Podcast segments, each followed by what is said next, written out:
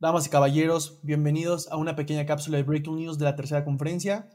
Mi nombre es Carlos Cuenca y esta ocasión me encuentro con Leo Rivera. ¿Cómo te encuentras, Leo?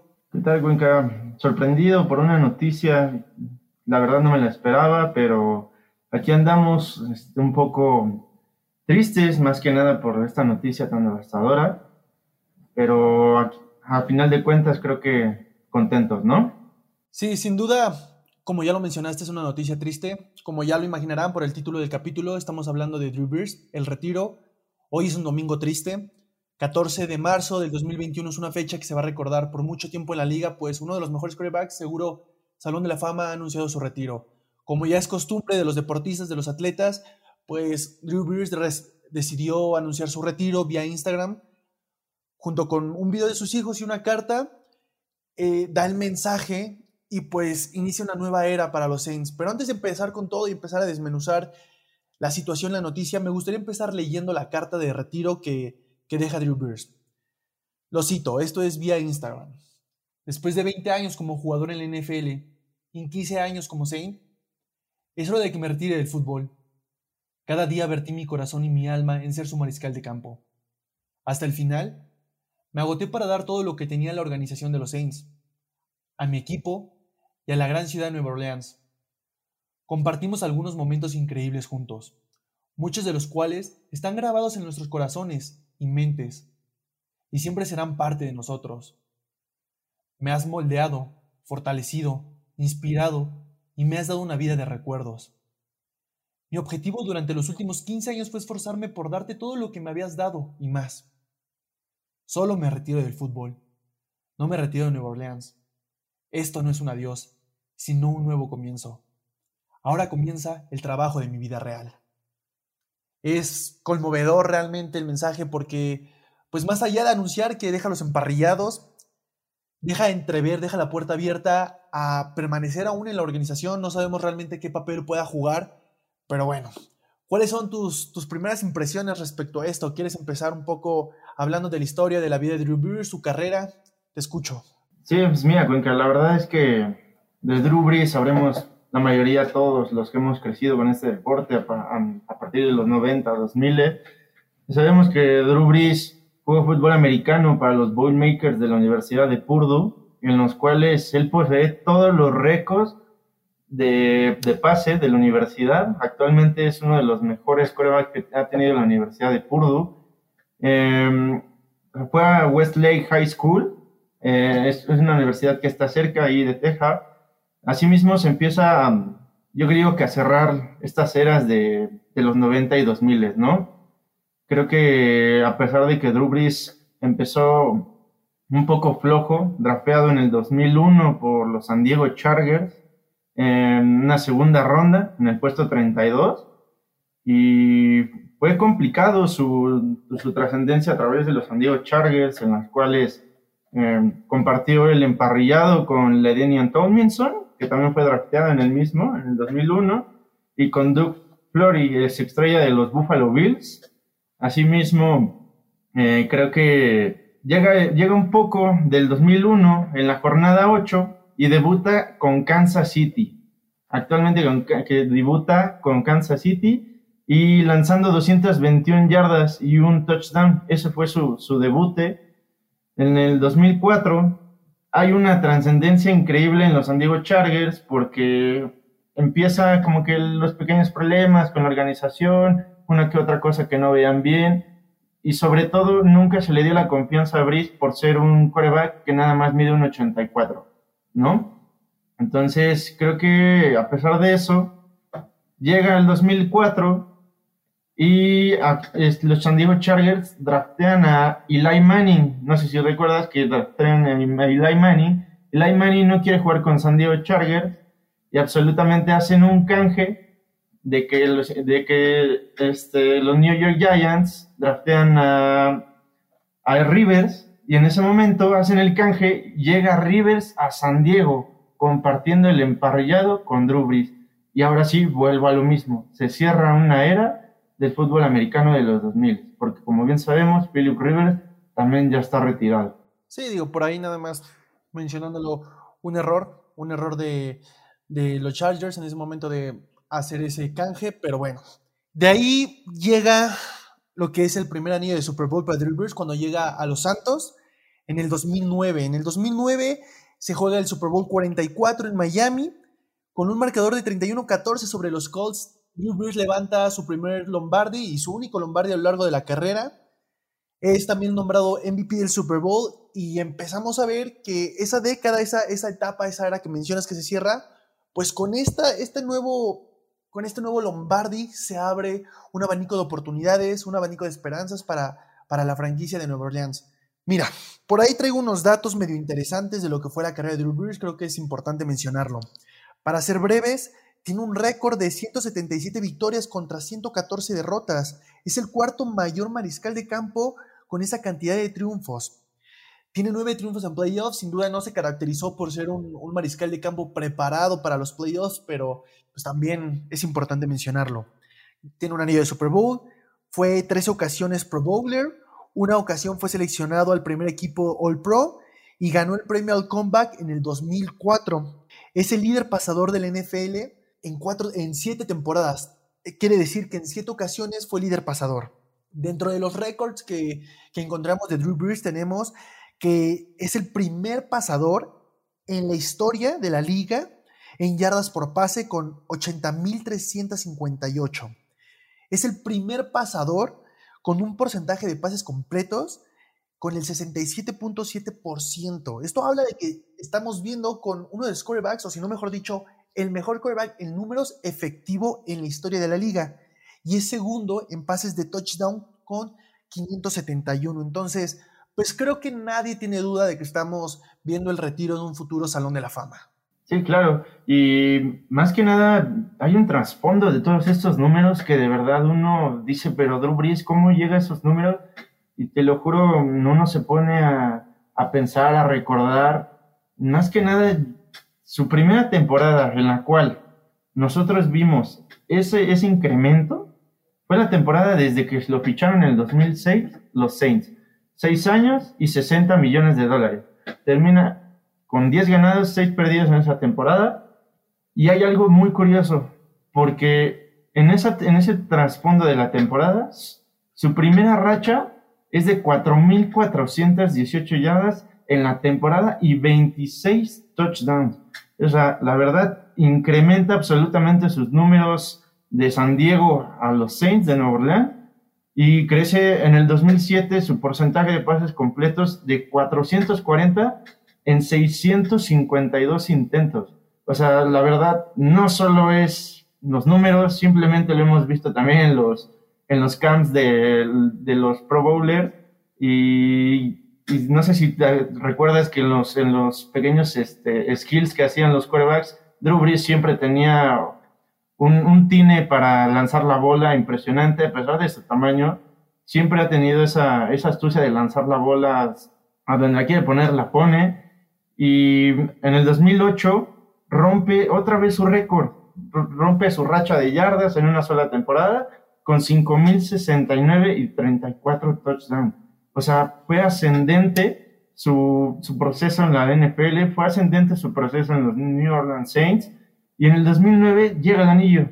Llega el anillo, 34 touchdowns, un passing rating de 109.6 y es, lo, y es de lo que efectivamente estábamos hablando. Creo que Drew Brees no solo va a hacer historia en la cuestión de los récords impuestos, de que fue una persona trascendente en los equipos, de las lesiones que ha tenido a lo largo de su temporada. Simplemente, efectivamente, vamos a ver un Hall of Famer sí o sí, porque se ha dado ese mérito, lo reconoce y siempre ha sido un ejemplo y un líder para sus compañeros lamentable la noticia para sus compañeros, para la gente y la fanaticada de Nueva Orleans, pero creo que no se van con un sabor amargo de la boca, al contrario, dice, se retiró una persona grande, un gran jugador y una, más que nada una gran persona. Sí, sin duda estamos hablando de un jugador que de principio a fin mostró un crecimiento, un, un repunte, es talentoso, el talento es claro, desafortunadamente y para, para mal, de forma triste, el último año que le vimos a Breeze no fue el año que nos hubiera gustado ver. Llega a sus 42 años inicia bien. De hecho, si nos fijamos en sus números, realmente no son malos. Hay que contemplar que en la temporada 2020, en la semana 9, sufre una lesión, una lesión que... Brutal.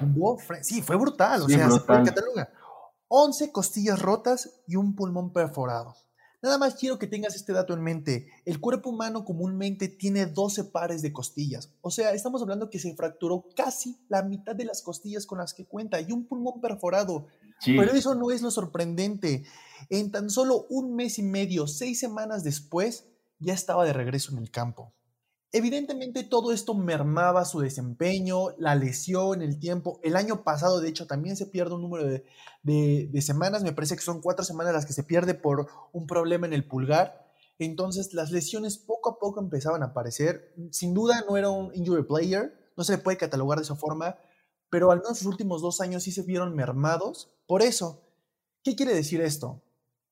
Que Breeze no nos mostró su mejor versión en 2020 veíamos un Breeze que realmente ya no tenía la efectividad de antes, el timing, la fuerza en el brazo. Entonces, creo que se retire en el momento correcto de su carrera, porque sabemos que hay muchos quarterbacks que desafortunadamente, o hay de dos, aplican la Peyton Manning, se retiran jugando en un nivel bajo a lo que nos tiene acostumbrado, pero respaldados por una defensiva y una ofensiva, compañeros ofensivos que pueden hacer la chamba, o vives para morir como un jugador que se dejó opacar por el cierre de su campaña. Y es triste, pero en ocasiones es necesario que esto suceda. Entonces, me parece que es bueno que suceda en este punto. Lamentable para la NFL, para el deporte, pero bien por las estadísticas, por el respeto, por todo lo que impone Drew Brees. Sí, exacto. Y, como, como tú lo comentas, hay una, una parte esencial de Drew Brees que ese carácter que se ha formado a través de los años, en los cuales sufre lesiones, sufre altas bajas, y en el 2020 vimos un Drew Brees muy complicado, obviamente se le vio mucho la edad, ya no pasaba largo, si pasaba largo era interceptado, incompleto, eh, jugaba muy bien, seguía lanzando bien la bola, rapidez, este, accuracy, todo el tiempo estaba haciendo las cosas bien. Desgraciadamente, pues sí, ya la edad es un factor importante para él, pero como tú dices, se retira como uno de los grandes, ahora sí que se retira como uno de los grandes, diría Martinelli, pero es efectivamente el Drew ese carácter que forma, ese carácter que, que deja en Nueva Orleans, lo dejó a unas nuevas generaciones también tenemos un dato importante en Cuenca, y ya sabemos que Tyson Hill se queda en los Santos por un tiempo más, y creo que, que esa filosofía que Drew Brees implementó a lo largo de que estuvo Tyson Hill, se va a quedar en Tyson Hill, y es un jugador más atlético que Drew Brees, y esperemos que, todo esto siga, que, que, la, que la gente siga queriendo a Drew Brees, que sigan implementando todo, todos estos procesos, filosofía que Drew Brees ha dejado en el campo. Y que así mismo, como tú lo comentas también de su forma de retirarse, como que no fue una Peyton Manning, creo que habla muy bien de él, habla muy bien de toda la, de toda la, del trasfondo que ha tenido en su carrera. Y hoy, pues sí, momento clave para la NFL, momento clave para nosotros, que también que somos desde niños le hemos visto jugar, pero es momento de decir adiós, es momento de crecer y también es momento de, pues, de madurar, ¿no? Sí, como ya lo hemos dicho antes, pues la NFL es un deporte de procesos. Drew Brees cumplió su proceso, lo vimos levantar un Lombardi. En los últimos años nos ha regalado temporadas regulares junto con los Saints espectaculares, repletas de, si no dominio, sí un claro potencial. Sí era el equipo que daba el golpe en la mesa temporada a temporada Desafortunadamente no se caracterizó por ser un, un quarterback de playoffs. Y sucede muchísimo, y tenemos muchísimos ejemplos. Jugadores que durante la temporada regular son explosivos, talentosos, pero llegan a los playoffs y sabemos que es una temporada totalmente diferente, muestran una cara diferente. Para bien o para mal, Drew Brees era esta clase de jugador que llegando a los playoffs, pues su rendimiento no era el mismo, no reaccionaba como uno quisiera en los momentos claves, pero eso no le quita la etiqueta de Salón de la Fama, eso no desmerita todo lo que logró. En 2009 tuvo un increíble año, unos playoffs buenos que valieron para que ganara el Lombardi. Sí, exacto. Y bueno, no sé, no sé qué tú opinas de esto, pero creo que también Drew Brees, esta estas últimas dos temporadas que lo he visto jugar, ha sido una persona que, que, ya no se veía igual. Siento que ya, ya no lo disfrutaba tanto por, por cuestión de edad, por cuestión de que también nunca le ha gustado perder, ha sido una persona siempre competitiva, siempre al tanto y ya no lo veía con la misma actitud. Hay un video que creo que también tú lo recuerdas de cómo motivaba a sus compañeros con un, una jaca antes del juego de pura, de pura gritadera y emoción, pero ya no lo veía de esa forma. No, eh, en algún momento, de hecho, se le ve, se le ve, pues la baja, ¿no? La baja en todos los aspectos. Es que hay que contemplar que también es un deporte muy mental, un deporte donde los años van llegando. Digo, no es por empezar a, cromar a Brady, pero no todos pueden replicar lo que está haciendo Brady, porque llegar a, a, la edad en la que está jugando Brady y más que nada mantenerse nivel, a ese nivel es muy complicado. Drew Brees lo intentó replicar, lo hizo bien hasta donde llegó. Evidentemente la baja mental también influye muchísimo. Recuerdo clarísimo esa jaca de la que estás hablando, te pone la piel tú lo buscas en YouTube, ves videos, sientes la emoción, parece que está en vivo, pero realmente ya no veíamos a ese líder. De hecho, por ahí se sonaba que había problemas en el vestidor la temporada pasada. Hay un video que, que es muy emotivo también si contemplamos su ya previo aviso, entre comillas, de retiro cuando nos enteramos que ya había firmado un contrato con una televisora. Al final del último partido en el, en el Domo, en el juego divisional, donde. No, mentira, en el. No, si me es en el juego divisional contra los bucaneros. Al final está Tom Brady y él intercambiando palabras, están sus hijos jugando alrededor. Entonces, es triste porque de hecho en ese partido, antes de que suceda todo esto, se ve como Breeze voltea a ver el domo justo antes de entrar a los vestidores y era la última vez, era una mirada de última vez, era una mirada de despedida. Emotivo. Sí, totalmente emotivo. Le toca decir adiós en épocas de pandemia. No me imagino cómo hubiera sido una despedida de Drew Brees con todo el público. A pesar de la derrota, la gente ya se lo esperaba, ya sonaba. Entonces, una despedida solitaria, pero a pesar de eso tiene todo el respaldo de una ciudad que se ganó su respeto, se ganó su lealtad, hizo historia, es un jugador memorable para las décadas, siempre va a estar ahí escrito su nombre en los libros de récords. Entonces, pues este, este pequeño episodio, más allá de ser un análisis a la carrera de Drew Brees, simplemente es un pequeño homenaje en el que queremos engrandecer su imagen, no porque lo necesite, sino porque lo merece, porque se gana el respeto de toda la liga. Sí, y, y tienes este, toda la razón. Es más que nada como una forma de rendir tributo, homenaje a, todo lo que ha hecho, porque no, no es fácil, no es fácil. Más que nada, a su edad, seguir jugando, seguir demostrando y creo que a todos nos, nos conmovió ver el video de, de que Brady y él jugaran con sus hijos en el campo, las palabras, los reporteros ahí al tanto ya nada de, de, ver que ya nunca veríamos a Drew Brees lanzar una bola. Sí, ahora queda, queda en el aire la incógnita de el futuro mariscal de campo de los Saints. Digo, por ahí mencionabas el contrato que justamente hace, hace unos momentos le daban a Tyson Hill. Son cuatro años por 140 millones de dólares. Suena una total locura. Yo creo que aquí hay opiniones encontradas porque algunos consideran que es el mariscal de campo correcto para los Saints, otros consideran que no lo es por el estilo de juego que maneja. Quiero mencionar que nada más este, este contrato que le dan, más allá de dejar la pauta de que él es el futuro mariscal de campo de la franquicia, es un movimiento administrativo. Liberan 7 millones de dólares en el salary cap. Sabemos que los Saints son uno de los equipos que estaban superando el salario el salary cap. Entonces, pues este movimiento libera 7 millones, asegura un quarterback que lo ha hecho bien con la ausencia de, de Breeze en, en estas casi seis jornadas que se pierden en 2020. Así que no sabemos, no sabemos qué le esperen a los Saints. Esperemos que sea un equipo competitivo. Todavía tiene, tiene armas como Alvin Kamara, todavía este, Michael Thomas, el mismo Tyson Hill. Por ahí sí tiene que hacer ajustes. Me parece que Jamie Winston se mantiene en la banca.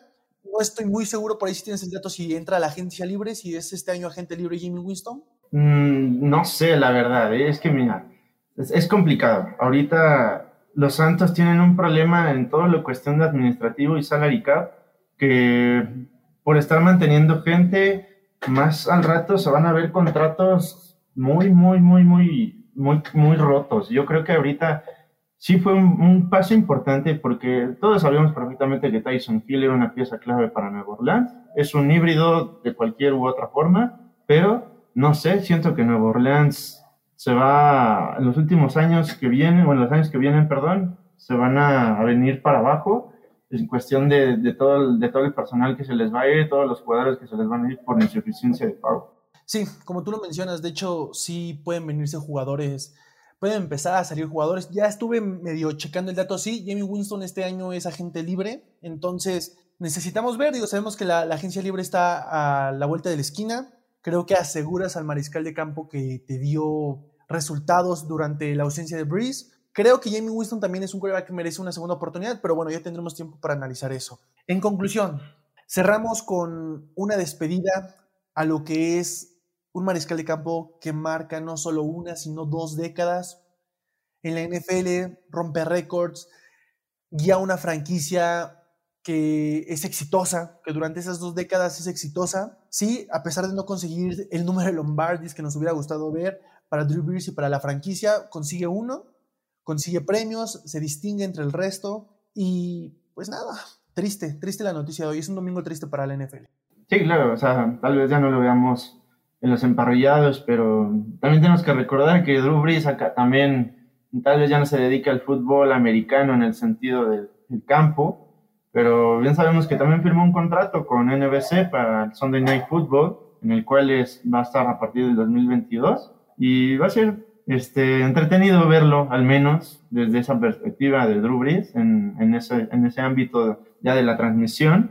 Y pues yo creo, no sé tú qué opines, en esta pregunta que voy a hacerte, pero Drew Brees, si no hubiera tenido tantas lesiones y en esa cuestión, ¿tú crees que hubiera roto o hubiera seguido rompiendo los récords de la NFL con Tom Brady en la misma etapa que Tom Brady? Uy, mira, antes de, antes de entrar a detalle con la pregunta, nada más quiero agregar algo súper breve a lo que mencionas antes. Eh, sí, Drew Brees se incorpora una, a, la televisión. Por ahí, para las personas que nos escuchen, dense la oportunidad. Podemos tener frente a nosotros una, una nueva joyita, como en algún momento lo fue, o lo está haciendo, mejor dicho, Tony Romo. Entonces, pues a todas las personas que nos escuchan, dense la oportunidad de escuchar sus narraciones, sus análisis. Son muy buenos y pues esperemos que Drew Brees también nos brinde todo este espectáculo. Ya regresando a tu pregunta, es difícil, creo que es muy difícil teorizar Ah, todo sería de manera hipotética, evidentemente.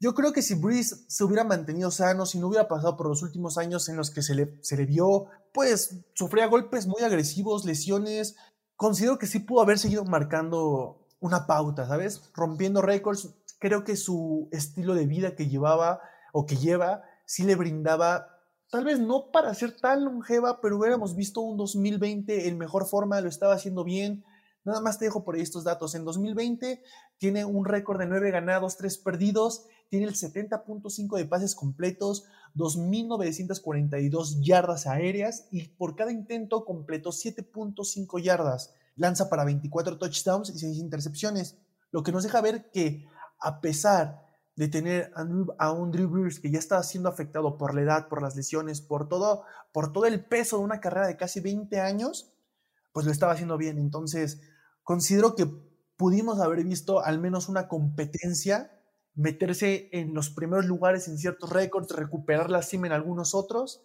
Así que no dudo, no dudo que hubiéramos visto una mejor versión de Drew y nos hubiera ofrecido nuevos récords. Así es, Finca. Creo que a final de cuentas, como te digo, momento triste, pero también momento alegre. Y fuimos privilegiados de vivirlo, de presenciarlo, de ver tantos juegos dando a Brice todo y al equipo, a Sim Payton, a Sean Payton, perdón, y, y, ver cómo crecía el equipo, ver cómo era un equipo sólido y al que le tocaba Nuevo Orleans sabía que no iba a ser fácil, sabía que estaba Drew Brees del otro lado de los controles, que les iba a costar trabajo, un jugador veterano, un jugador talentoso, excepcional persona, excepcional en el campo, excepcional líder, y ni modo, hasta pronto Brees, cuando te veamos Esperemos que te veamos haciendo los mejores análisis en Sunday Night Football.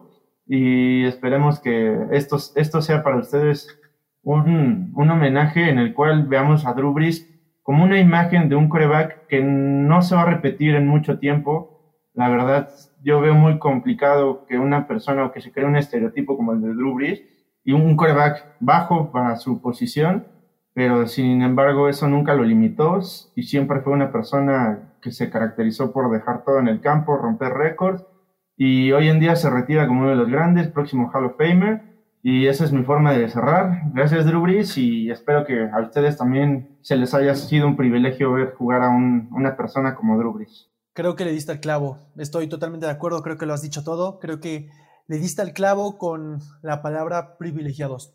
Eso es lo que fuimos. Todos los fanáticos del NFL durante estos 20 años hemos sido muy privilegiados al poder ver a Drew Brees. Y de nueva cuenta, gracias Brees por entregarnos muchísimas emociones, números, yardas, juegos, de todo. Nos despedimos por esta ocasión. Muchísimas gracias, Leo, por acompañarnos en esta pequeña cápsula de Breaking News. Les recordamos que pueden seguirnos en el grupo de Facebook La Tercera Conferencia Oficial, en donde estaremos subiendo encuestas interactivas para que ustedes también nos den su opinión respecto al retiro y otras noticias importantes. Por ahí, nada más a un paréntesis, hoy también Aaron Jones vuelve a firmar con los empacadores de Green Bay, una firma que me parece muy inteligente, pero ya tendremos tiempo para hablar de eso. Muchísimas gracias a todos por escucharnos, nos vemos hasta la próxima cápsula. Hasta la próxima.